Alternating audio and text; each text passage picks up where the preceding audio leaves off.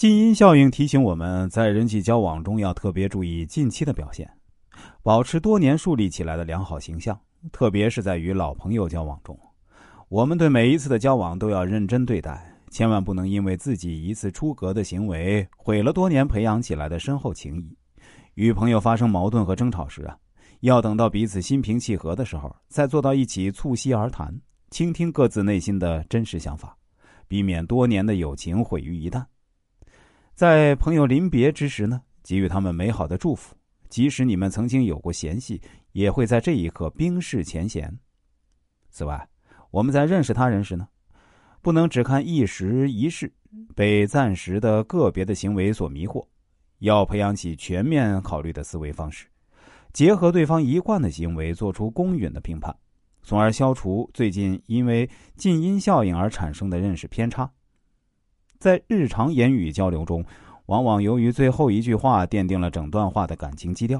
比如，我们介绍一个人时，前面说了他的很多优点，接下来一个但是数落他的一堆缺点。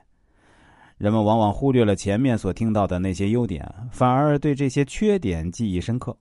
又比如，老师对学生说：“随便考上一个学校应该没什么问题吧？虽然录取率那么低。”或者说。虽然录取率那么低，总能考上一个学校吧？这两句话的意思是一样的，但因语序不同，给人的印象却截然相反。前者给人留下悲观的印象，后者则给人一种乐观的印象。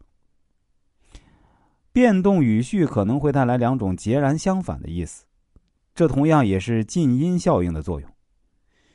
清朝时啊，曾国藩带领他的湘军全力对付太平军。在最初的交锋中呢，湘军一直处于劣势，连续几次都吃了败仗。曾国藩在上报朝廷的奏折中如实写道：“湘军屡战屡败。”他的师爷看后摇了摇头，建议啊，把这“屡战屡败”四个字呢稍作改动，改成“屡败屡战”。曾国藩听从建议，后来事实证明，这一举动是完全明智的。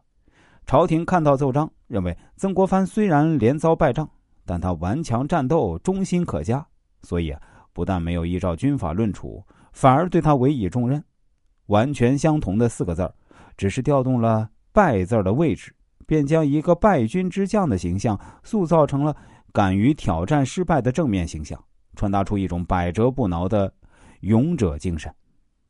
罗兰曾经说过：“交朋友不是让我们用眼睛专挑那些十全十美的人。”而是让我们用心去吸引那些志同道合的人。